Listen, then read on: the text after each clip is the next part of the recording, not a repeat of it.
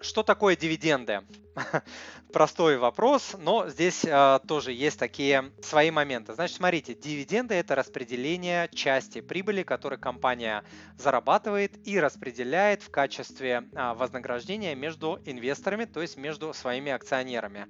Э, не вся прибыль распределяется на э, дивиденды, то есть компании иногда пускают часть прибыль, иногда не, не выплачивают дивиденды совсем, а оставшиеся деньги могут пускать в развитие на инвестиционные а, проекты, на операционную деятельность и так далее.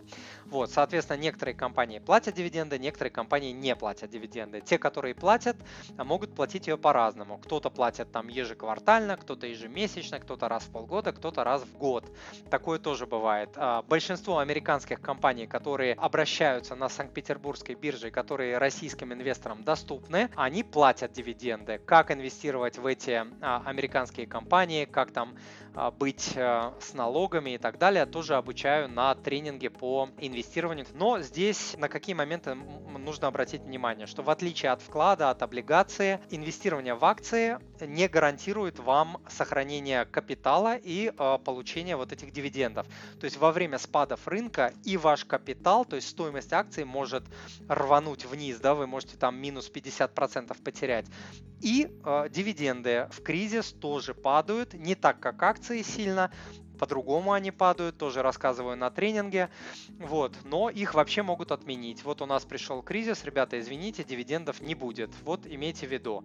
Что делать с дивидендами? Дивиденды можно э, забирать со счета и покупать на это себе еду, оплачивать аренду, э, либо кайфовать, вот, либо можно реинвестировать их, то есть покупать дополнительно на них какие-то э, ценные бумаги, и таким образом вы будете задействовать сложный процент. По ETF, по российским ETF ETF по всем, кроме одного, дивидендов нет.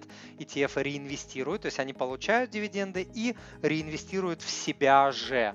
То есть там есть свои плюсы, там по э, налогам, потому что не нужно задействовать сложный процент, это автоматом происходит.